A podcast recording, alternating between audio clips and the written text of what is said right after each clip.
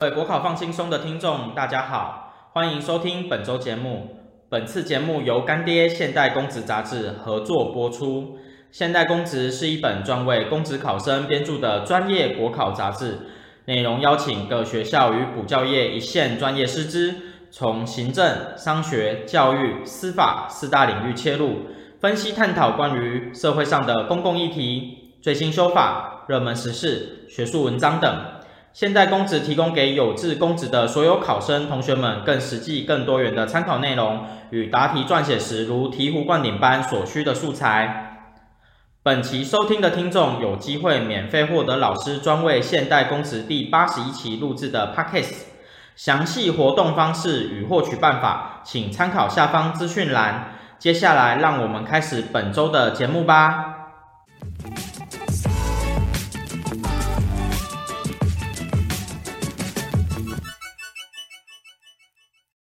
接着我来介绍一下哈，整个特殊教育课程的这个研读的一个架构。好，第一个部分呢，就是特殊教育的基本认识。那这个就是我们特教绪论的部分，包括呢，各位同学你必须了解特殊教育的一个定义。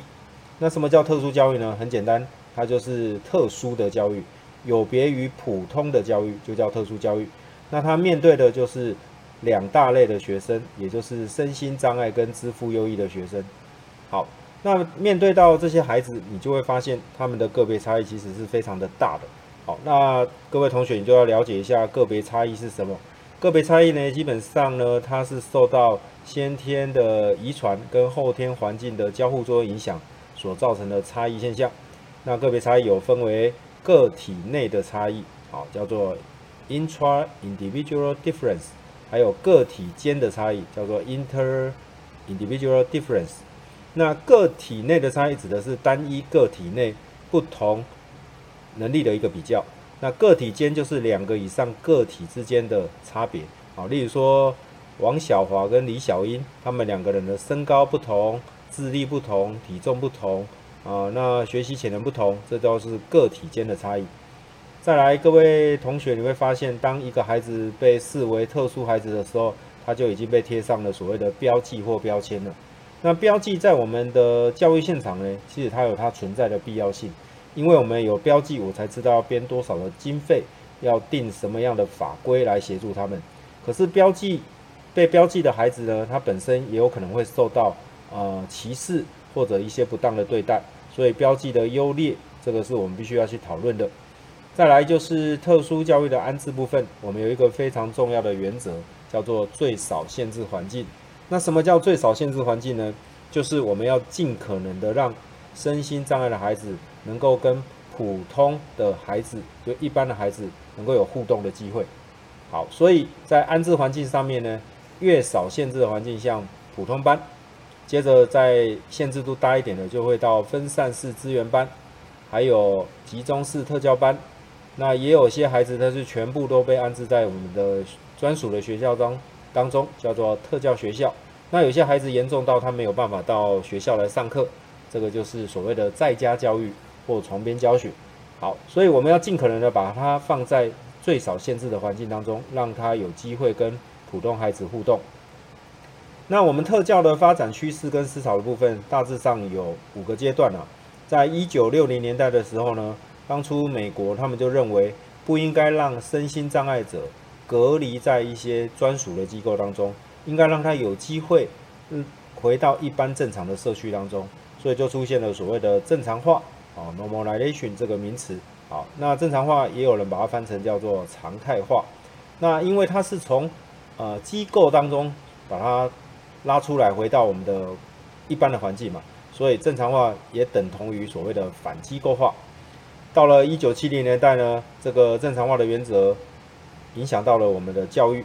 那希望说，让原本安置在特殊班当中的身心障碍学生有机会回到普通的主流环境当中，所以就出现了一个非常重要的名词，叫做回归主流。回归主流。好，那一九八零年代呢，出现了一个叫做同整教育。那通整教育主要是跟一九八五年当时的美国教育部的次长叫做威尔，他提倡了一个非常重要的一个概念哈，叫做普通教育革新 （REI）。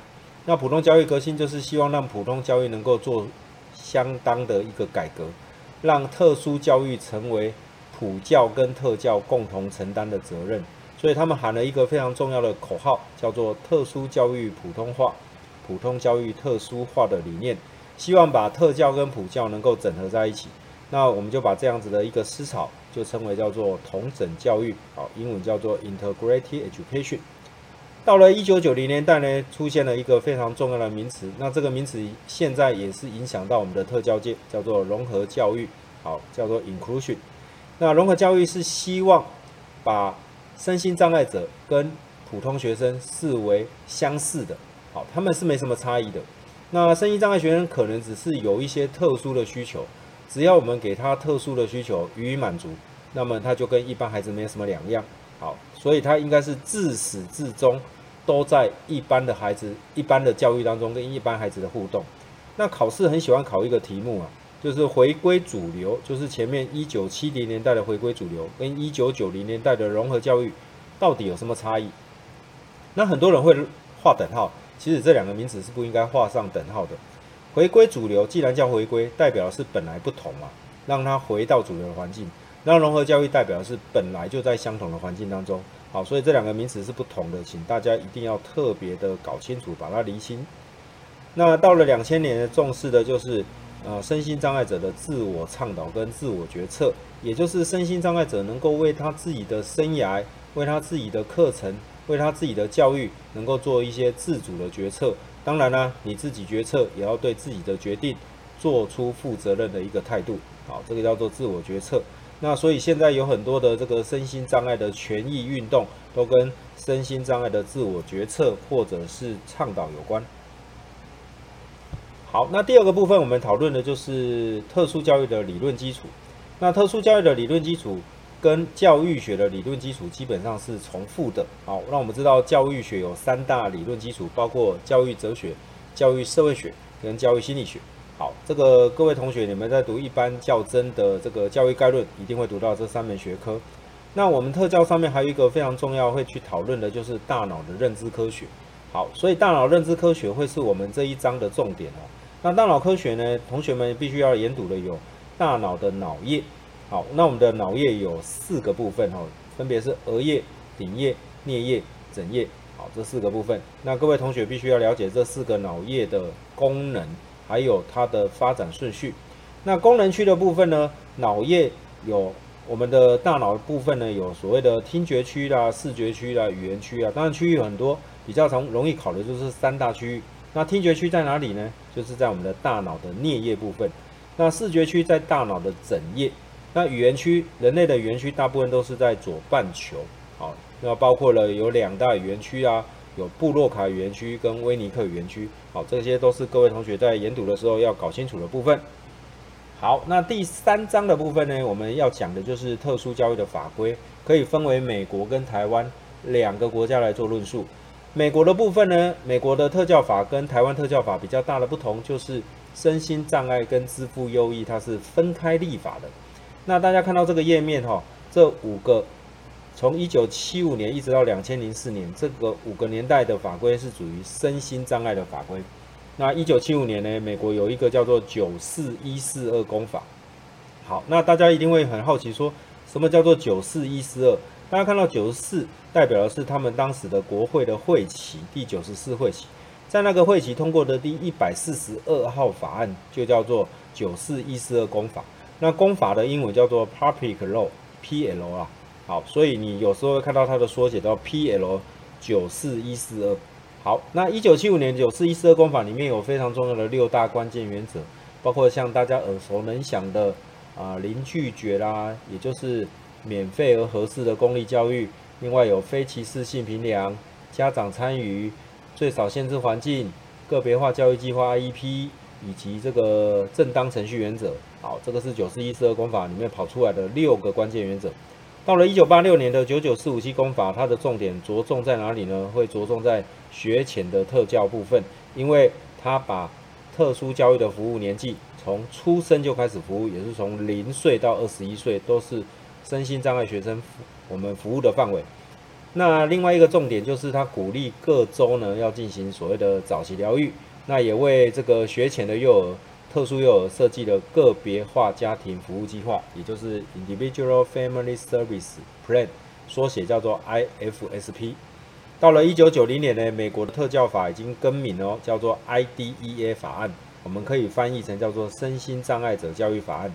那它的代码叫做一零一四七六公法。在这个法律当中，有一个非常重要的重点，叫做转衔。那要为学前，要为这个身心障碍者设计个别化转衔计划啊，规定在十六岁以前要完成。那到了一九九七年，叫做一零五一七公法啊，它的转衔呢，提早在十四岁以前就要完成。而且呢，它的 IEP，也就是个别化教育计划的团队，必须纳入普通班的老师。也必须把普通的课程内容纳入我们 IEP 的内容当中。那到了二零零四年，叫做一零八四四六公法。好，这时候的法律名称已经改名叫做 IDEIA。那这 IDEIA 的 I 叫做 Improvement，也就是身心障碍者教育和改进法案。那这个法案里面有两个重点，第一个重点就是在学障的鉴定方面，它放入了一个非常重要的鉴定准则，也就是回应性介入。Response to intervention，也就是 RTI，好，这个回应性介入又翻成教学反应模式。另外一个就是在呃环境还有课程设计上面强调的叫做通用设计，好，Universal Design，好，这个是一九啊，抱歉，二零零四年一零八四四六公法的一个重点。好，那台湾的部分就有四个比较重要的，各位一定要研读的。首先当然就是特殊教育法了。那特殊教育法对特教的考生来说，你必须要逐条的去研读，包括特教法里面的一些身心障碍类别、支付优异的类别，还有特殊教育法的课程教材教法要怎么实施，特殊教育法当中的一个通报，还有这个申诉，以及特殊教育法里面所特别强调的个别化教育计划、个别化支持计划、个别辅导计划，还有家长参与的部分，都是你要。理解的，好，那各位同学要很清楚的知道哦，这个法条它的出处在哪里？最好是连第几条你都可以背起来。那第二个是属于特殊教育法的子法，叫做《特殊教育法施行细则》。那施行细则里面考题比较强调的重点会在呃《特殊教育法施行细则》的第九条，因为里面有提到所谓的个别化教育计划 IEP 的五项内容。另外，它的第十条有提到。IEP 订定的时间点，好，这个部分各位同学要能够复习。好，再来第三个部分就是身心障碍及支付优异学生的鉴定办法。在鉴定办法当中呢，还有提到身心障碍跟支付优异的鉴定的一个原则。此外呢，对于身心障碍跟支付优异各类学生的定义，它都有详细的说明。所以这个办法当中有非常多的考题可以考啦，好，各位也是要花一点时间去读一下。那第四个就是身心障碍者权益保障法，好，那这个比较偏向于是社会福利的法规，针对身心障碍的权益部分来做一些说明，好，包括有这个教育的权益啦、就业的权益啊，哈等等的权益都有在里面做详细的说明。那这边的身心障碍者权益保障法的身心障碍者跟我们特殊教育法的身心障碍学生是不太一样的哦。那这边的身心障碍者主要是根据世界卫生组织在二零零一年的这个。ICF 的架构所分类出来的，那它总共有六个面向，分成了八大类，好，八大类。那这种分类方法是一种功能社会的取向分类，好，请各位同学务必把这八大类搞清楚。好，接着第四部分，我们就来讨论的就是身心障碍的一个类别。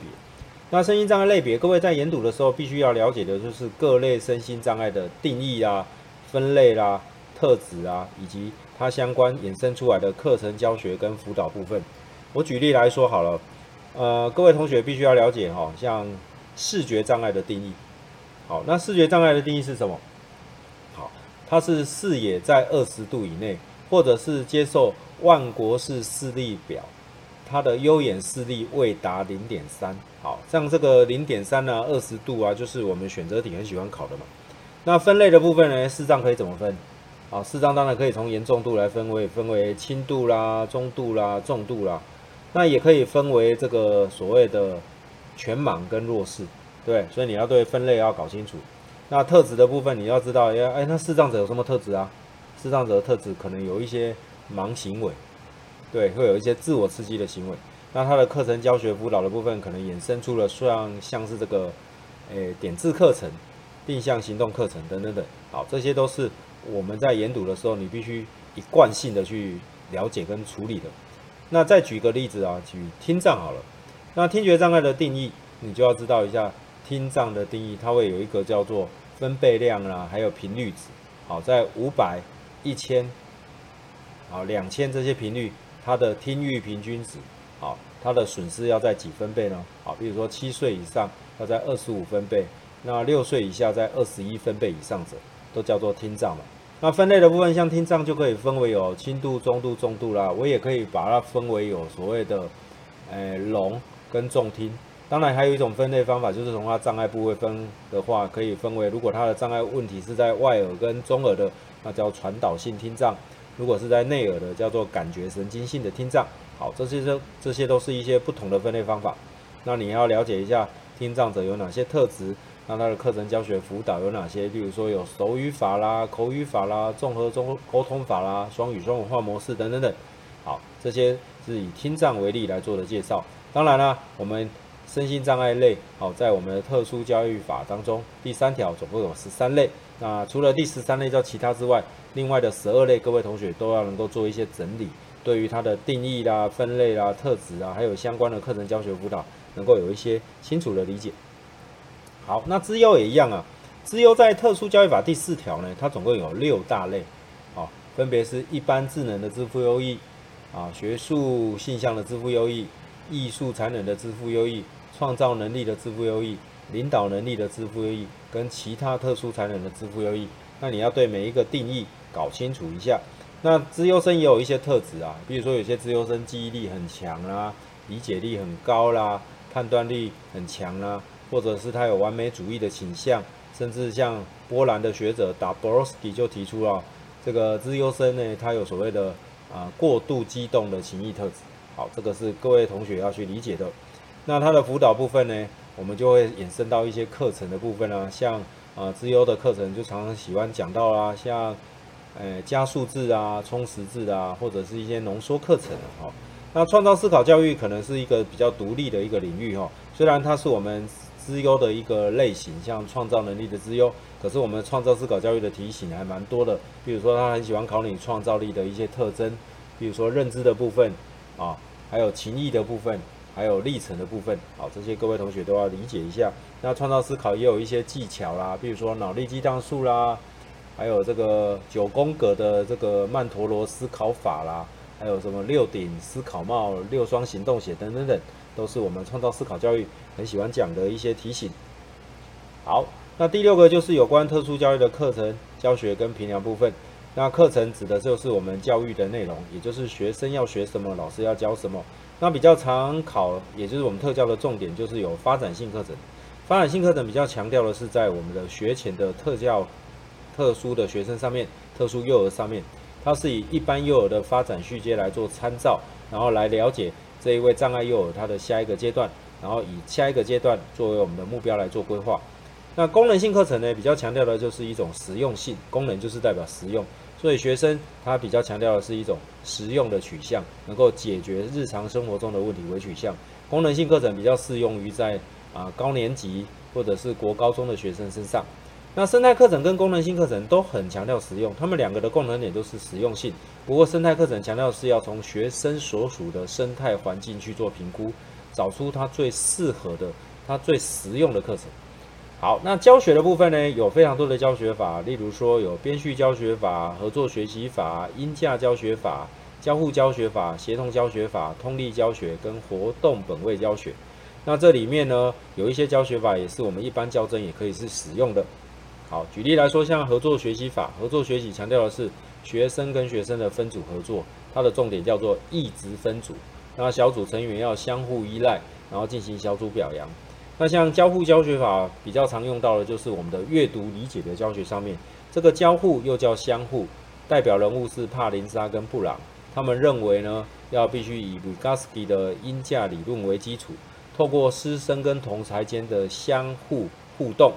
共同建构文章的意义嘛，好，所以交互教学法它有四个非常重要的策略，叫做摘要、提问、澄清、预测。好，那另外像协同教学又叫做合作教学，协同指的就是老师跟老师的合作。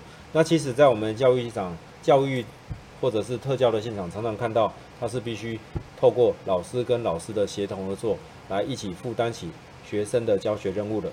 好，那评量的部分呢，基本上有这么多的评量理念，那代表的就是我们评量绝对不能只采用一种策略来进行，所以评量代表的就是一种多元评量。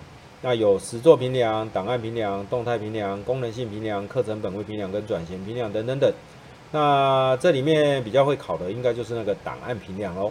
档案评量就是我们老师呢要收集学生的档案作品资料。了解他长时间的学习历程跟进步情形，所以他非常重视资料收集的一种持续性。那动态评量是什么呢？这个“动”代表的就是一种改变或变动的意思。好，那动态是以 Vygotsky 的近侧发展区跟鹰架理论为基础，强调呃老师的教学先了解一下学生的一个起点行为。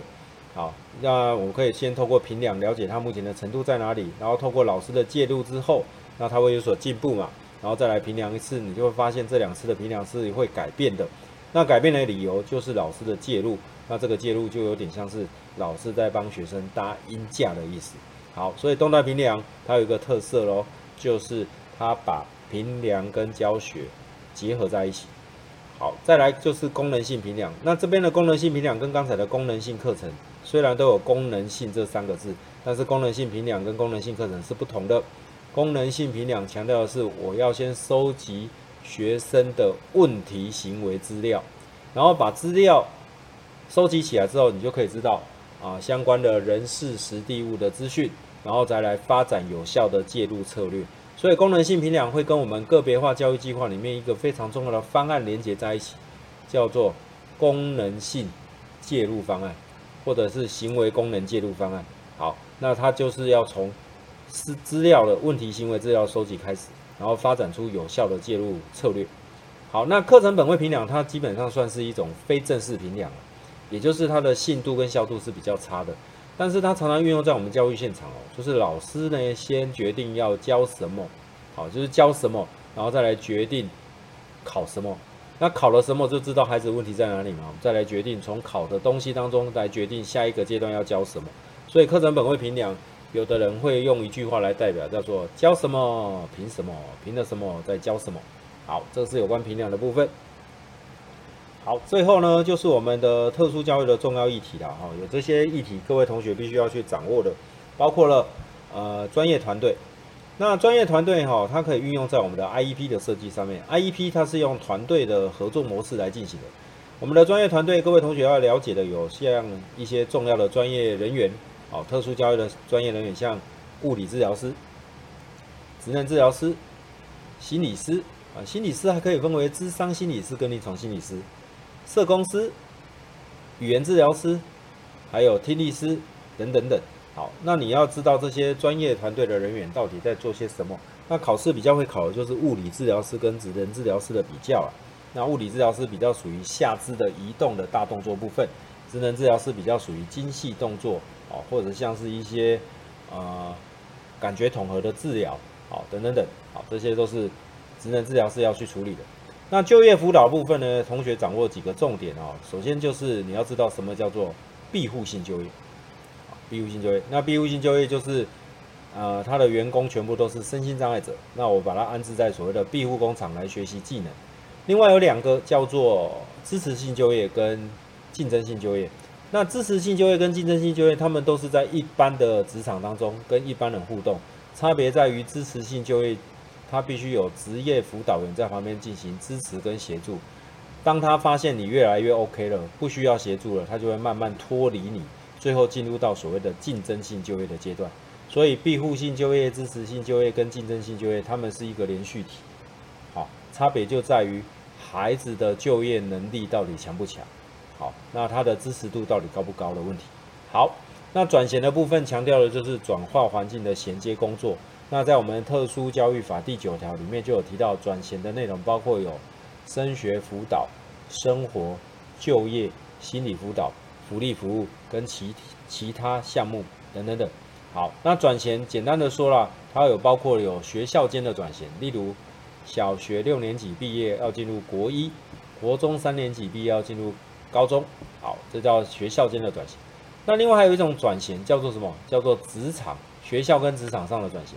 例如学生读完了高中职啊，他可能不想升学啦，那他想要进入到职场当中去就业，那就有所谓的学校跟职场间的转型。那我们的英文来讲叫做 school to work，学校到职场当中的转型。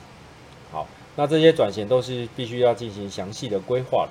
好，我们不应该让它有所谓的落差或鸿沟出现。因此，理想的转衔必须是一种无接缝的转衔。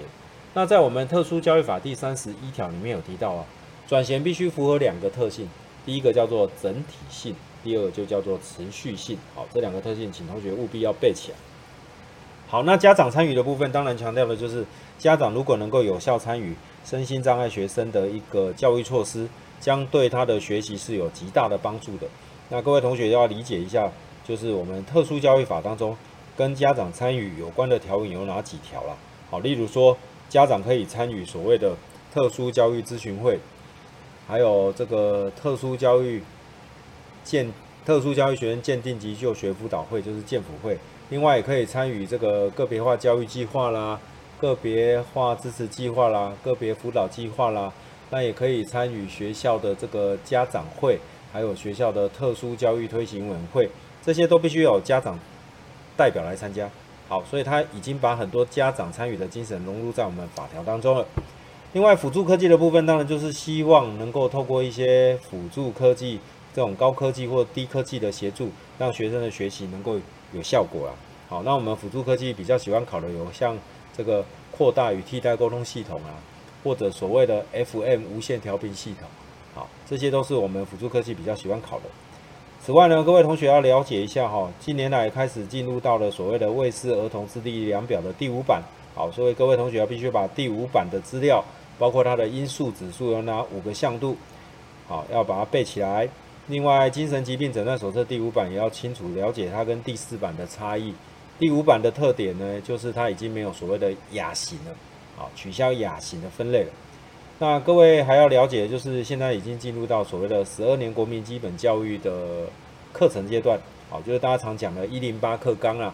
那在课纲的部分呢，关于特殊教育呢，教育部就有定了一个叫做《十二年国民基本教育特殊教育课程实施规范》。那我们一般教育现场就会把它简称叫做“实施规范”。那各位同学要必须对实施规范里面的一些像啊、特教的四大理念啊，还有一些调整的措施，比如说。啊，学习内容的调整，学习历程的调整，学习环境的调整，跟学习评量的调整，要对于这个内涵能够很清楚的知道。另外，课程实施规范也对于这个 IEP 有特别的一些规定。除了我们在施行细则第九条的规定之外，在实施规范也有对 IEP 做一些详细的一些说明。这个同学必须要把它挖出来，再好好的研读的。